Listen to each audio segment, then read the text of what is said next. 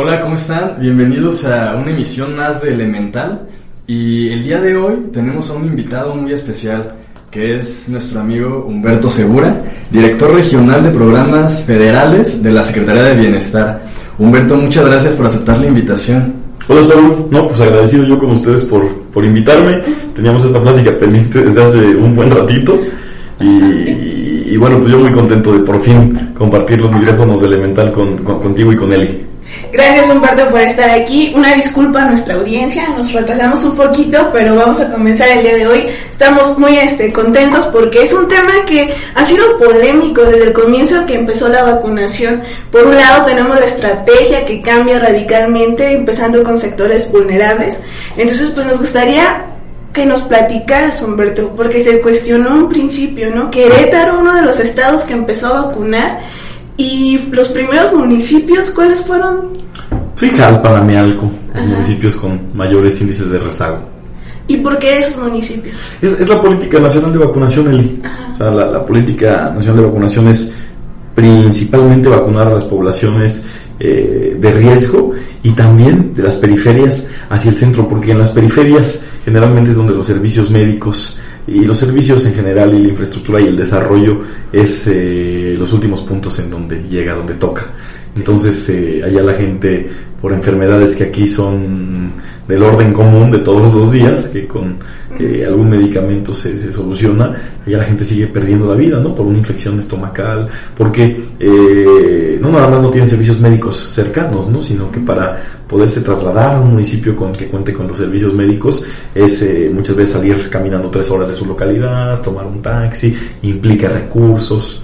Entonces eh, se va y se inmuniza primero allá, en donde la gente está con, con- con menores eh, oportunidades de cuidar su salud.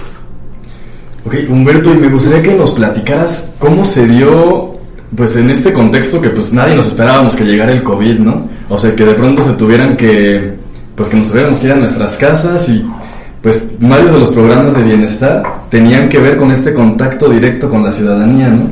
¿Cómo fue este cambio de las actividades de bienestar en cuanto se dio esta pandemia? Pues se, se agudizó, Saúl, fíjate que estuvo muy interesante porque cuando eh, inicia la pandemia, que se declaran eh, las actividades esenciales, pues justamente eh, se nos indicó que bienestar se quedaba como una actividad esencial y es que iba a ser fundamental para la economía nacional que nuestros grupos prioritarios como los adultos mayores pudieran eh, recibir las pensiones para ir a guardarse en sus casas en el tema de la pandemia. Entonces eh, comenzamos con un esquema de entrega de pensiones en eh, la mitad del tiempo. Normalmente nuestro operativo de, pago de pensiones es, de- un mes.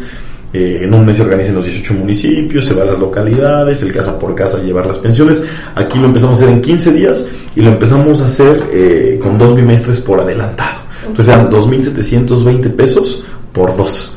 Y eh, bueno, en las casas, muchas casas de adultos mayores en donde está la, abuelita y el abuelito, pues era de alguna manera 10 mil pesos que les daba para poder eh, estar eh, un poco más tranquilos ¿no? con el tema de la, de la pandemia.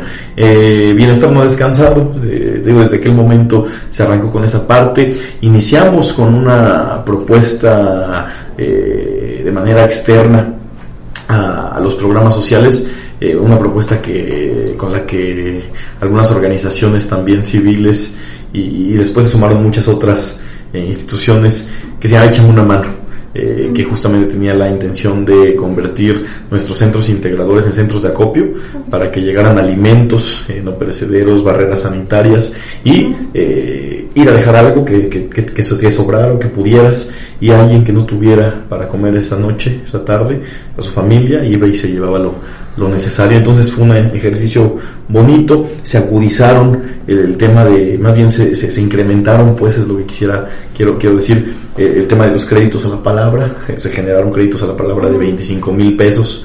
Eh, sin, sin ningún aval, sin ninguna garantía, simplemente eh, eso, la palabra, y las tandas de 6 mil pesos, ¿no? que también se, se triplicó su dispersión en la, en la entidad para micronegocios, y bueno, eh, préstamos que, que, que, funcionan de una manera muy, muy especial, ¿no? Eh, el gobierno te da el préstamo para que tú lo inviertas en tu negocio, los primeros tres meses no pagas absolutamente nada y a partir del cuarto empiezas a regresar una, una, proporción de este crédito, ¿no? Por ejemplo, el 6 mil pesos son 500 pesos mensuales durante 12 meses, cero interés y cuando terminas de pagarlo se puede abrir la opción a uno, a uno mayor, ¿no? Que así pasó con muchos en Querétaro. Oye, Humberto, y en este que nos cuentas de los, este, del cambio que se hizo para pagar a los adultos mayores, ¿cómo implementaron ustedes estas medidas de sanidad? Porque digo, en todos lados veíamos, ¿no? Que nada más el cubrebocas, que este, la gel, y por ejemplo en estos lugares, insisto, en los municipios más lejanos, que a veces este, es muy difícil el acceso al agua o estas cuestiones, ¿no? Del, anti, del gel antibacterial. ¿Cómo fue para Bienestar? Entiendo que los servidores de la nación han estado al pie del cañón y que no han descansado. ¿Cómo ha sido ese proceso? ¿Cómo lo implementaron ustedes? Pues adaptarse a las nuevas realidades. Fíjate que en los operativos de pago algo, algo bonito que surgió fue hacer lavamanos improvisados. Entonces en, en Amialco me acuerdo mucho que los servidores de allá tuvieron la idea de en un tambo, de esos tambos eh, donde guardaban diésel, eh, seguramente ese tambo no guardaba diésel, pero, pero, pero, un tambo vacío, este, le hicieron una adaptación, un hoyito, lo llenaron de agua y ayer el lavamanos improvisado, entonces estaba el servidor de la nación que, este, que daba el acceso a la gente al lavamanos, le lavábamos las manos a las personas eh, y luego pues ingresaban al centro de vacunación, todos con cubrebocas, quien no cubrebocas se le daba su cubrebocas. Y ya adentro, una vez que le dábamos su pensión, eh, ahí mismo venía la aplicación de gel antibacterial y pues que se pudieran retirar todo con sanas distancias desde el primer operativo hasta los de ahorita que estamos haciendo con la vacunación, siempre respetando las sanas distancias, siempre con los termómetros para medir la, temperatura del, eh, del adulto mayor en este caso. Eh, y bueno, pues también ya en aquel entonces era novedad. Ahorita ya que te tome la temperatura, ya si no le toma la temperatura hasta te sacas de onda, ¿no? Sí. Y aparte está hay memes, ¿no? De que dicen que ningún lado se la restringiera a nadie el acceso por la temperatura, ¿no? Porque te la toman y creo que ya ni se fijan cuánto tienes. Entonces le... 43.4 adelante. 20, ¿no? Solo como 25. Sí. Qué bien que sigo vivo. La mitad de los termómetros como que no sirven. Ah, sí, Humberto, entonces también me gustaría que nos platicaras. Sí pues sabemos que pues Forzar el Bienestar es una dependencia del gobierno federal, ¿no? Y prácticamente pues la mayoría de las decisiones ya vienen desde arriba y desde la Ciudad de México. Sí. Pero entonces, aquí cómo es que, que toman, pues que saben cuántas vacunas va a haber, cómo saben a cuánta gente van a citar en los centros de vacunación. Eh, mira, la vacuna va llegando al país y a la entidad de manera progresiva eh, y aproximadamente una semana antes, 10 días antes, eh, va avisando la federación desde oficinas centrales hacia las entidades cuánta vacuna va a llegar y qué marca va a llegar. Entonces ya con eso la Brigada Correcaminos puede hacer la planeación de la misma. Eh, perdón. de manera progresiva Perdón. es, Entonces, este, y lo que pasa en la televisión en vivo. Entonces va llegando la vacuna de manera progresiva y, por ejemplo, hay que medir las poblaciones según el padrón del INEGI. Si te van a llegar 100.000 vacunas, pues la Brigada de Correcaminos tiene que evaluar eh, dónde están esas 100.000 personas ¿no? En, la entidad. Entonces, si de repente eh, en San Juan del Río hay 25.000 personas de 50 59 años, en el Marqués hay otras 20, eh, en Huimilpan otras 6, o sea, es así, se va, se va haciendo la sumatoria y es ahí a donde se van los operativos en las siguientes, en las siguientes semanas. Depende mucho del, del arribo de vacunas. Y esa es la mejor noticia, que ha habido una vacunación muy acelerada debido a que nos llega mucho biológico, ¿no? Están llegando de repente hasta 100.000 vacunas a la semana y pues hay que ponerlas, porque además son eh, vacunas que prácticamente todas ellas requieren de cuidados muy especiales, de refrigeraciones eh, a temperaturas muy muy bajas, incluso ultracongelación.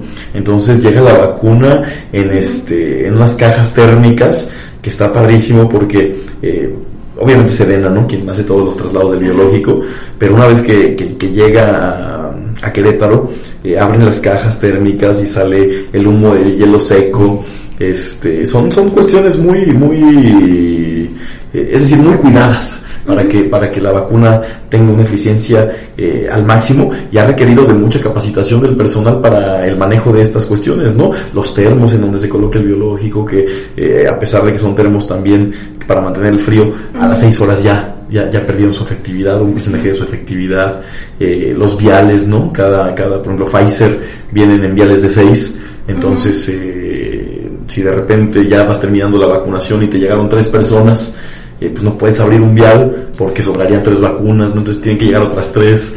Entonces, cuestiones técnicas que, que, se van, que se van también presentando con, con el tema de la vacuna. Oye Humberto, y en esta este, brigada Correcaminos, ¿quiénes la integran? ¿Cómo la integran? Y a mí me llama la atención porque ahorita que mencionas esto, me imagino que son expertos los que manipulan el biológico, ¿no? Y siempre es como la incógnita, porque cuando tú vas a la vacunación, pues ves, te impacta de entrada, está la Guardia Nacional, luego los enfermeros y los doctores que son los que están al pendiente, y vemos parte administrativa. ¿Quién conforma la son, Son tres elementos principalmente.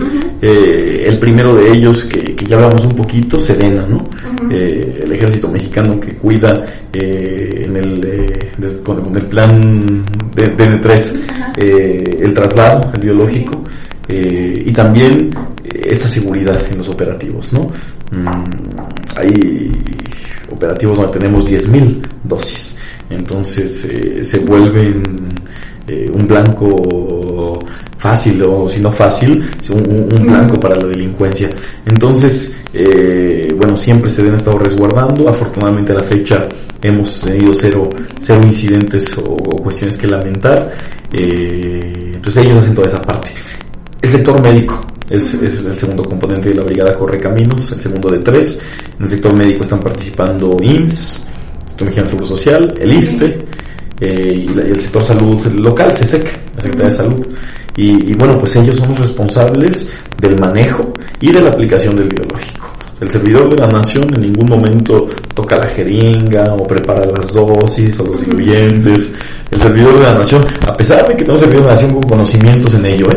tenemos servidores de la nación eh, que tienen formación en, en, temas de de enfermería, o que son paramédicos, incluso médicos, y, bueno, pues eh, ellos están en lo suyo, ¿no? Que es eh, la tercera parte de la Brigada Correcaminos Bienestar, y que tiene que ver con la implementación del operativo, la logística eh, de las, de las estrategias. Los, los, lugares es un, es un tema que se va acordando con, con las Bienestar eh, propone, pero el gobierno local también eh, ha de alguna manera participado en la elección de estos, de estos mismos lugares, porque además muchos de estos lugares son administrados por las autoridades locales, ¿no?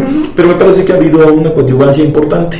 Eh, el gobierno local desde el inicio con bienestar y con la Brigada de Correcaminos en lo, en lo general hizo los acuerdos suficientes para que este tema de la vacuna eh, se, blindara, es decir, que no se politizara, que todos los entes trabajaran de manera coordinada, eh, que todo mundo eh, de alguna manera aportara desde su ámbito de responsabilidad para que esto saliera bien. Y así ha sido. Me parece que todos a la altura, alguno que otro desliz, pero todos a la altura. Este, y más aproximadamente estas brigadas correcaminos, ¿con cuánto personal entre Sedena, doctores, servidores de la nación, este, se conforman? Pues hay, hay, operativos, por ejemplo, el del Estadio Corregidora, ¿no? o el Ecocentro, que son los centros más grandes de pronto donde más gente se recibe en un día. 10.000 personas, este, son aproximadamente 200, 250 personas los que, los que trabajan, ¿no? Desde los paramédicos, eh, la gente que está en seguridad, las personas, los servidores de la nación, eh, las gentes del filtro, las personas de las células, o sea, eh, los servidores de la nación, además de la organización y tal, tienen que ir haciendo un registro de cada uno de los ciudadanos que se vacunan, ¿no? Porque tenemos que saber en qué porcentaje de la población vamos.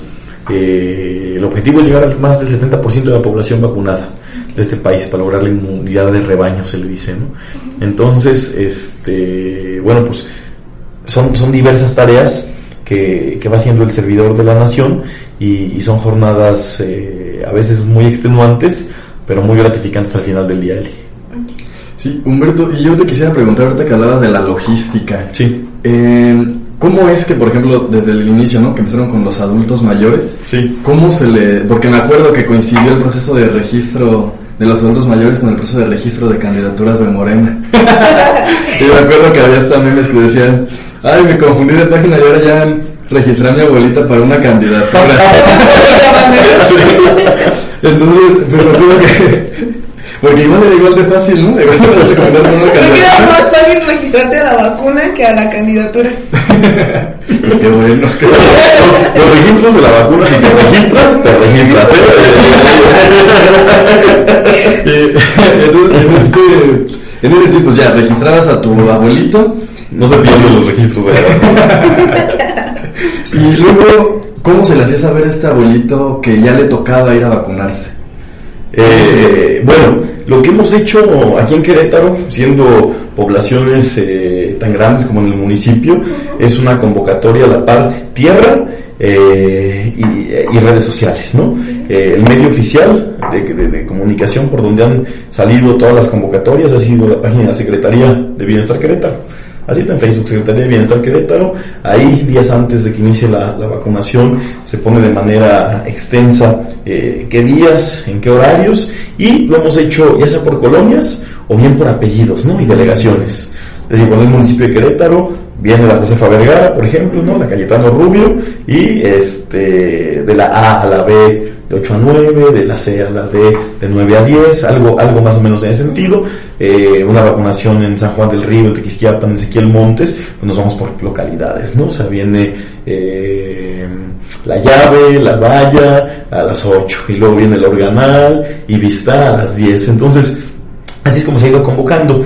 Pero también han sido tres estrategias. Una ha sido esa convocatoria, otra ha sido mensajes de texto todas las personas que se han registrado en la plataforma de mi vacuna, la, plataforma federal, en donde todos los que tengan 40 años ya tienen que estarse registrando ahorita porque estamos arrancando esa etapa, eh, mi vacuna diagonal salud, todos los que se registran ahí, es posible que nosotros les programemos un mensaje de texto a su celular con la hora y el día de su vacuna. Entonces también les estamos mandando un mensajito de texto para decir, entonces, si tú te registraste eh, en la colonia Lázaro Cárdenas, de la delegación Josefa Vergara, pues te va a llegar un mensaje para que te presentes el día que correspondía aquí al Estadio Corregidora, ¿no? Y además de todo, los servidores de la nación, que ustedes saben, tienen un trabajo muy de tierra, ¿sí? muy de contacto con la ciudadanía, pues son los que también en las colonias, en los poblados, en cada municipio, eh, están haciendo la difusión casa por casa a través de los liderazgos de las, de las localidades, de las colonias, los mismos delegados comisariados, es decir, la ciudadanía organizada. Y es que también... El organizado. Recuerdo haber visto en algunos mercados que pegaban unos como letrerotes y que allá anunciaban de la vacunación, de que ya nos toca la colonia tal, de ir a vacunarnos en tal lugar y en tales horarios. Y a veces es la misma colonia, ¿eh? La que se organiza y, lo hace. O sea, basta de pronto nada más con que te digo, se entere la señora de la tiendita, el señor de las tortillas, para que de pronto en cuestión de una mañana esté enterada la comunidad entera. Porque sí me da curiosidad saber quién había hecho esa cartulina. Un servidor de la nación. Hemos hecho un sinfín de cartulinas, pero la verdad es que ya si fue el servidor o fue el, o fue el de la niñita, sí, sí, sí. Pero lo, importante es que se sepa, ¿no? y, y, bueno, han sido convocatorias muy exitosas. La gente ha respondido muy bien a la vacuna, eh, mucho más del 70% del que hablábamos para la inmunidad de rebaño. O sea, el mexicano, me parece, la mexicana, tan contentos de que la vacunación esté avanzando en nuestro país de manera gratuita, libre, democrática, eh, con justicia social, sin favoritismos, ¿no? Sin, sin corruptelas. Yo creo que hoy por hoy eso es lo más rescatable, ¿no? Que México es uno de los países que a nivel nacional mejor ha implementado sus estrategias de vacunación, estamos por encima de países en, índices de, población mayor de edad vacunada, por encima de países como Japón, como España, ¿no? países eh, primermundistas de alguna manera. Y, bueno, además de todo, con sentido social. Y creo que ahí es donde más, más se ha avanzado, más se ha ganado. Y, y bueno, hay reconocimiento desde todos los sectores, ¿eh? hacia la estrategia de vacunación. Al inicio fue muy criticada, ¿no? Que por qué no se habría que todo el mundo pudiera comprar su vacuna, que por qué en la sierra y, no, en, el municipio. Pero yo creo que conforme ha ido avanzando, ya han visto que se les ha atendido con oportunidad, con dignidad, eh, tratando en todo momento de que sean procesos ágiles pues la ciudadanía ha ido respondiendo, ¿no? Ha ido confiando y hoy por hoy pues están todos con la expectativa de que llegue su vacuna, pero con la certeza de que tarde que temprano va a llegar a su municipio y será y será en orden, ¿no? Oye, Parto, ¿y cuál ha sido el mayor reto en estas jornadas? Porque hablas de que hay días que vacunan a 10.000 personas. Sí. ¿Cuál ha sido el reto?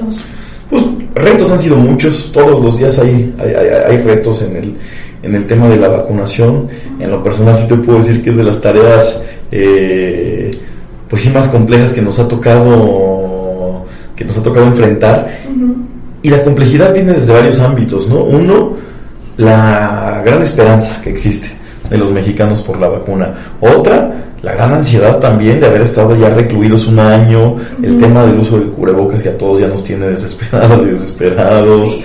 El tema también de la gente que perdió a sus familiares, ¿no? Y que te dice, ya vacúname porque ya se me murieron tal y tal y tal y tal. Entonces desde ahí el ambiente es, es, es complejo. Y luego coordínate con los gobiernos locales, no nada más con el estatal, ¿no? En cada municipio coordínate con el gobierno local para que esto avance bien, ¿no? Con los espacios, con las sillas, con las lonas. Y te digo, a pesar de que ha habido una gran sinergia, de que ha habido mucha suma de voluntades, pues no ha faltado el negrito en el arroz, ¿no? El alcalde que te dice, no, pues yo no, este, como no me lo trajiste por escrito No tal te lo día, no te lo exactamente. Y ¿no? son tres días de respuesta. No, cuando además nosotros de repente eh, hacemos las convocatorias y, y nos llega de México la información y todo eh, muy prontito, ¿no? De que saben que les van a llegar 100 mil vacunas mañana y pasado mañana, es decir, pasado mañana el miércoles tienen que iniciar con la aplicación, ¿no? Entonces, eh, de pronto, este, eh, hay actores que te digo muy, muy prudentes, ¿no? Y, y muy cooperativos. Hay otros que no tanto, entonces también eso es un, eso es un reto que seguramente se va a seguir avanzando. Y, y bueno, creo que también reconocer cuando hay que reconocer, ¿no? O sea, eh, el gobierno estatal, eh, encabezado por, por Pancho Domínguez, ha coadyuvado en todo momento. Ha habido instrucciones directas del gobernador de ayudar en todo lo que haga falta, y así se ha hecho. Y me parece que eso también tendría que darnos una lección de que cuando no son tiempos electorales, ¿sí? cuando la grilla no cabe, hay que ponernos a trabajar todos, dejar los colores de lado eh, y avanzar hacia lo mismo que queremos todos, ¿no? Que le vaya bien a Querétaro. Y que va, la ciudadanía esté inmunizada, porque creo que es lo principal ahorita. Al ciudadano le importa muy poquito si lo vacunó el El azul, el rojo, el guinda, o sea, a ellos no les interesa eso, no quieren ser vacunados de manera eficiente, quieren que vacunen a sus familiares, a sus abuelitos, a sus papás rápido, que ya los vacunen a ellos. Me parece que eso es lo que se tiene que hacer, ¿no? Y Querétaro, la verdad, es que se ha distinguido por hacer una vacunación eh, muy eficiente en, en- en todos los sentidos. Humberto, y ahorita hablando de estos retos, pues hemos visto desde que empezó el COVID y la vacunación que las fake news nunca se han detenido, ¿no? Me acuerdo cuando empezó recién la pandemia aquí en nuestro país, que te llegaba cada mensaje de WhatsApp que Las te decía de que no, ajá, o sea, que ahí te decía reenviado, bueno, todavía no salió la leyenda de reenviado muchas veces, creo, Ajá. por esos tiempos, pero que se veía que todo el mundo lo compartía y que te hablaba de que no, que ten tu organismo alcalino porque ahí se muere el virus y que consume alimentos de pH 25 cuando la escala del pH llega al 14, o sea, cosas que tú decías, ¿quién está compartiendo esto? Y salían noticias de gente que se tomaba el cloro, de gente que tomó cloro. El entonces- dióxido de cloro, ¿no? Le dices. o, bueno, yo fui una persona que tomó así literal cloro, Ah, así sí. que se... Al seguro. que- ajá, pero entonces, Sí. eh, que bajo este ecosistema donde existen las fake news, pues sabemos que se comparten infinidad de notas en las que pues también se habla luego de que no, que la vacuna Pfizer es súper mala, La que, el AstraZeneca está matando gente en Reino Unido, no sé, son infinidad de cosas. ¿Esto cómo ha afectado? O sea, ¿la gente no se iba a vacunar porque tiene miedo? Me parece que la desinformación siempre ¿no? juega en contra de los procesos colectivos. Eh, y hay que ir depurando nuestras fuentes. O sea, ahí la invitación a todas y a todos es discriminar desde que vemos una nota, de dónde viene esa nota, ¿no? Para ver, también mínimo abrir la paginita y, y- y ver si está bien hecho o no, ¿no? Porque desde ahí te puedes dar cuenta. Este, al inicio fue un reto. Cuando empezamos, que eran apenas adultos mayores, había mucho miedo, ¿no? Tuvo que pasar, eh, tuvieron que pasar algunas semanas para que ellos mismos vieran que pues al vecino, al, al- al- al primo de no les había pasado nada y dice, bueno, sabes que entonces ya me voy a vacunar. Pero, pero me parece que también ahí eh, los mismos medios locales en la entidad, eh, las vocerías digo, de todos los niveles de gobierno han sido muy, han recalcado mucho este tema, ¿no? De que la vacuna es segura. Y, mira, las, las cuatro marcas de vacunas que se han puesto en nuestro país, eh, y aquí en Querétaro te puedo decir que le han caído muy bien a la gente, ¿eh? justamente la AstraZeneca, la, Pfizer, eh, la CanSino y la Sinovac. Sinovac. Estas cuatro marcas se han colocado tanto en Querétaro como en todos los puntos del país. Y yo te puedo hablar aquí de un saldo blanco, ¿eh? O sea, la vacuna les cae bien, sí. De repente me parece que por ahí la cancino provocó algunas reacciones a los maestros. y, y juntos hasta de memes, ¿no? Y demás. Este, pero bueno, yo creo que finalmente es una aplicación de una dosis, ¿no? Entonces yo, eh, sin saber mucho del tema, ya bueno, pues si todas son dos dosis, eh, de pronto ahí pues hay mayor concentración biológica, es normal que haya una reacción un poco más grande, pero también hay compañeros, profesores, eh, amigos que, que, les fue muy bien, ¿no? O sea, que, que, como si les hubiera picado un mosquito. Que ahí pues fue nuestro caso, ¿no? Que como docentes nos fuimos a vacunar. ¿Cómo les fue a ustedes? Y en mi caso, pues yo me vacunaron, ni me dolió la vacuna y no tuve ningún malestar. Una muy suavecita la que Ojalá que sí me hayan vacunado. ¿no?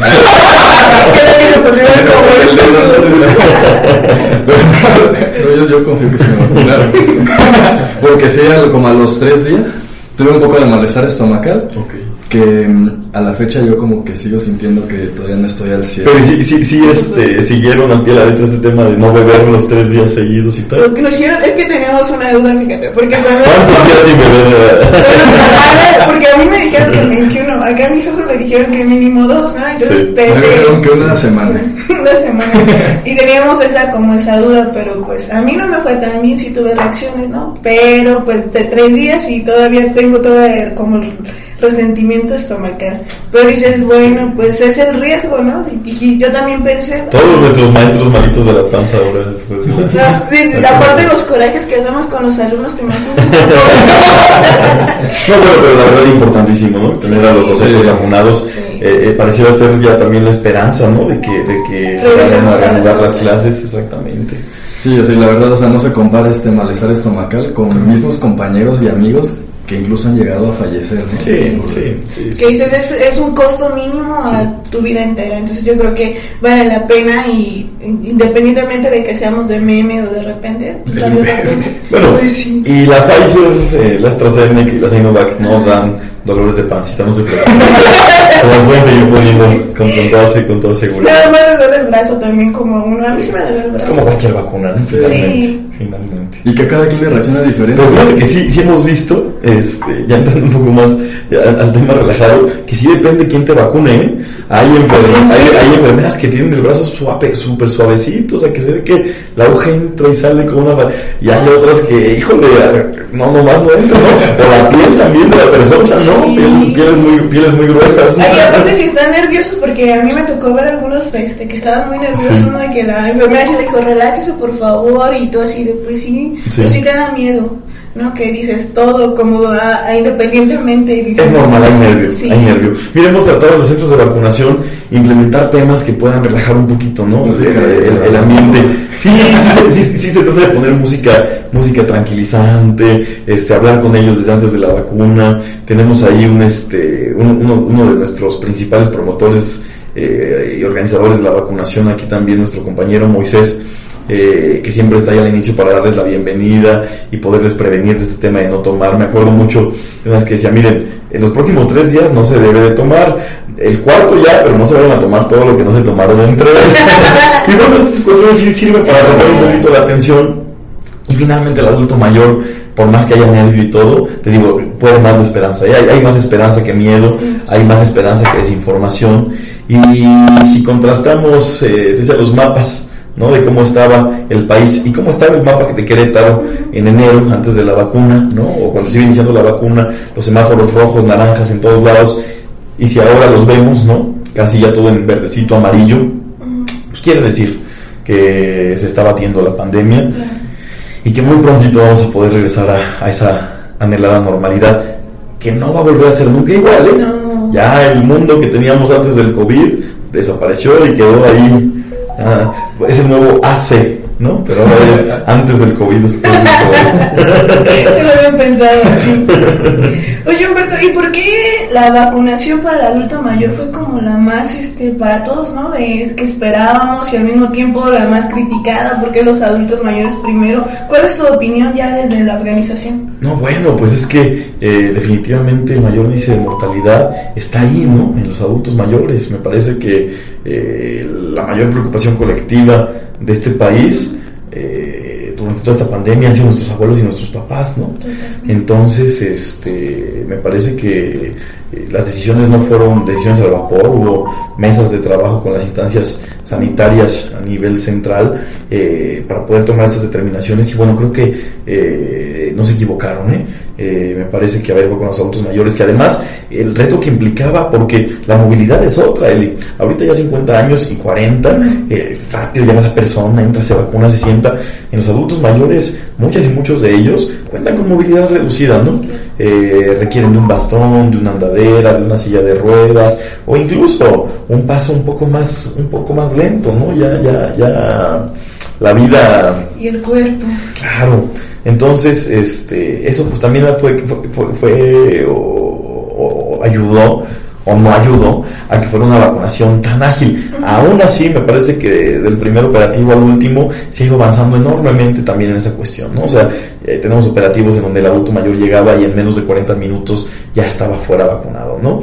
Este, algunos otros casos en donde el tiempo de espera fue un poco mayor, pero Bienestar siempre se ha preocupado antes de cualquier otra cosa porque se le atienda con mucha dignidad al, al, ciudadano, ¿no? En su momento el adulto mayor y ahorita ya los nuevos grupos poblacionales, ¿no? También se ha vacunado a las mujeres embarazadas, se, se ha ido programando en los municipios en donde se estaba, está vacunando es importante que ellas sepan que tienen que tener arriba de nueve semanas de gestación para que su vacunación sea segura y que se puede poner cualquier vacuna, ¿no? Porque con esto las fake news también decían que no se podían poner de esta o de otra, se pueden poner de cualquier vacuna. Eh, y bueno, pues vamos a continuar en eso, ¿no? O sea, me parece que ya nos acostumbramos a la vacunación. Ahorita después de la veda electoral se reactivan los programas sociales. Ya en 10 días iniciamos con un operativo de pago de la pensión de los adultos mayores y de los niños con discapacidad. Entonces habrá que empezar a, trabajar de manera híbrida eh, todo esto a fin de eh, que tanto con los programas, con la vacuna, pues continuar abonando hacia nuestro máximo objetivo, ¿no? Como Secretaría y como Gobierno Federal, que es el bienestar de la población mexicana.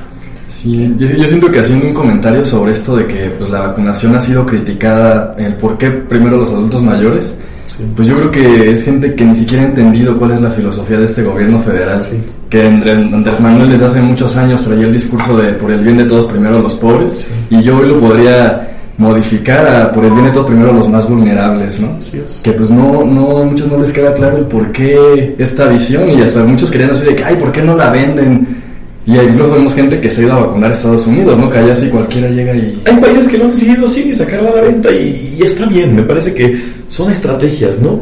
Pero hay una enorme deuda histórica en este país, ¿no? Con los adultos mayores.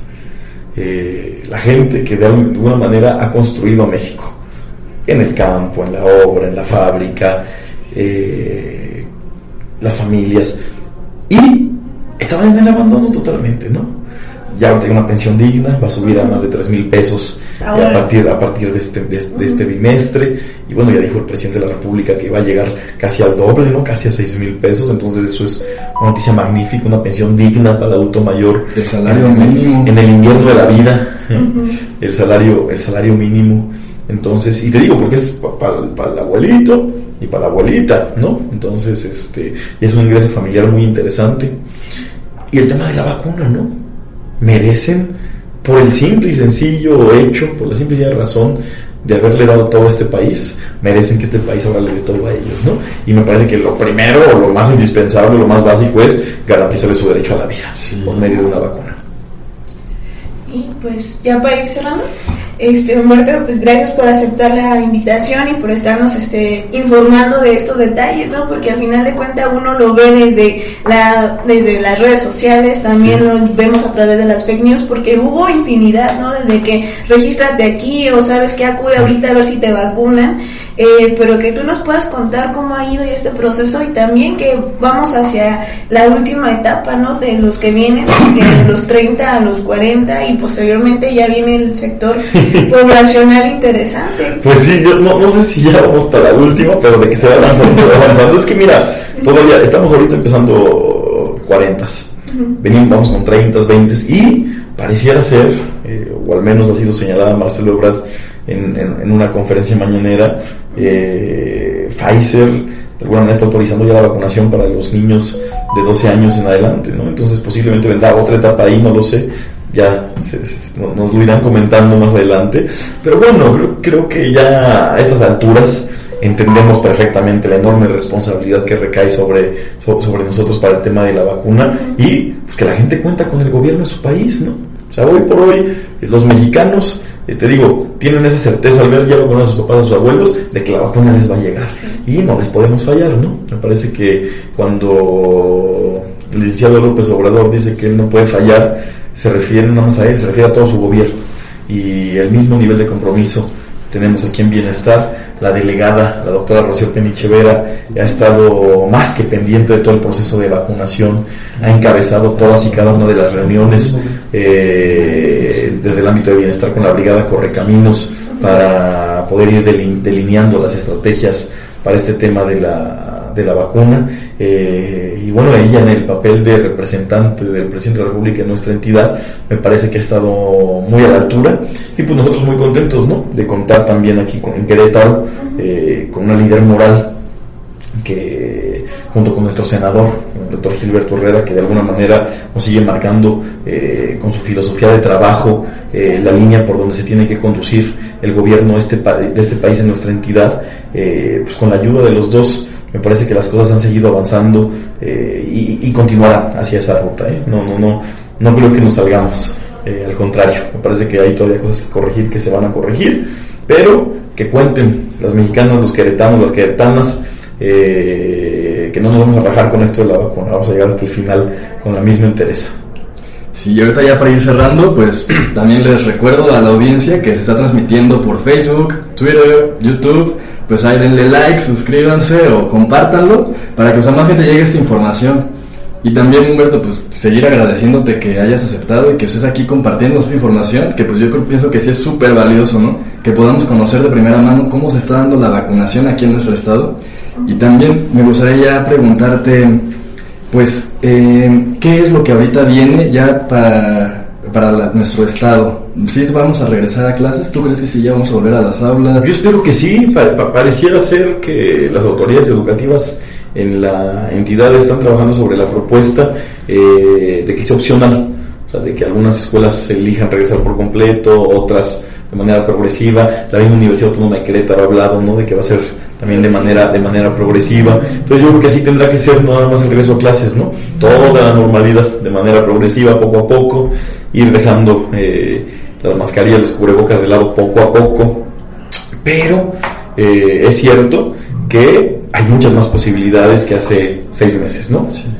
Entonces, bueno, pues estaremos muy atentos. Creo que urge, urge que los niños regresen a formarse. Eh, hoy más que nunca nos damos cuenta, ¿no? De la importancia de que la población cuente con una educación sólida, de calidad. Entonces, ahorita este año, de alguna manera, porque aunque las clases no se han parado, han seguido a distancia, sí no es lo mismo. No es hasta por salud mental de los mismos niños. Y de los papás. de los papás. también. Sí. Pero es que, imagínate esta niñez que no tiene este esta vida que nosotros tuvimos, este desarrollo de la personalidad. La convivencia con el de enfrente, claro. Verlos ahí por una pantallita. Claro. Sí, también para el docente se ha cargado mucho de que las evidencias te mandan tarea, no te mandan tarea, cómo los evalúas, el, contacto con ellos, de identificarlos pues, personalmente, de darle su identidad, ¿no? Porque cada uno te identifica, ¿sabes? El que no hace la tarea, pero que te entiende con lo que tú explicas en el aula. Y que mueve la cabeza así. Y que tú sabes, no me entendió nada y que seguro va a venir a preguntarme, pero es interesante. Te ponen sus fotos despiertos y bien bonitos. Pero que había otras formas de aprendizaje y ahorita eso ha sido como muy lineal y no sabemos cuál va a ser el impacto. Y, ahora está también otra parte, ¿no? Posiblemente, posiblemente habrá que ver si algunas de las clases, ¿no? Ya se quedan. Ya son en línea, ¿no? o sea, eh, y ahí entran también otros grandes temas, ¿no? O sea, es necesario gastar tanto combustible de tanta gente todos los días para ciertas tareas, ¿no? O, encontrar los puntos intermedios, los equilibrios, ¿no? los matices de grises. yo, yo siento que va a ser interesante porque, bueno, al menos yo que doy en nivel prepa, también te das cuenta que esta pandemia externó las desigualdades que tenemos en el país y que también ya se habla de mucha deserción, ¿no? De que estos chicos ya no están motivados porque estamos en clases virtuales y que pues es como pesado para ellos. Sí, se visibilizan definitivamente, ¿no? Dices, ¿y cómo vamos a medir ahora ya nuestro nivel educativo? Va a ser todo un reto también el regreso a las aulas. Por eso el quédate en casa de pronto era tan, tan desigual. Claro, ¿no? Porque los famosos ahí muy quédense en casa, ellos ahí con su, su alberca, su sala de cine y todo. Y que le llevaban la comida y todo hasta la puerta de su hogar, ¿no? Y los que tenían que hacer eso. En la, ah, con los Rappi, claro. Sí, entonces es, es, un país de muchos contrastes, de, brechas muy amplias, ¿no? Y, y qué bueno justamente que la vacuna pueda ser así, pareja para todos, me parece que viene a, a reducirlas un poquito. Sí, no, ya estamos visto, creo que ya este, lo impactante de este proceso de vacunación, que autoridades, presidentes, gobernadores, los mismos secretarios a nivel federal, ¿no? Tuvieron que esperar este su, su proceso de vacunación el día y la fecha que le tocaba, como a todo el ciudadano de a pie. Y a, tal vez en otro gobierno con otro color hubiéramos visto primero a los eh, diputados, senadores, secretarios del gobierno, y que ahora se vuelven icónicos, que están ahí sentados con la población. Y sus familias, ¿no? Y sus familias. Y yo creo que eso es un mensaje muy impactante para todos, eh, ya más allá del más allá de decir, bueno, también ellos son, aquí tienen que estar. Y yo creo que eso sí repercutió en las elecciones, porque o sea, se vio que venimos de un proceso electoral en el que de 15 gubernaturas, 11 se las dio este partido en el poder, ¿no? Porque o sea, sí se ve este cambio, como más un gobierno más humano, más cercano, de más, igualdad.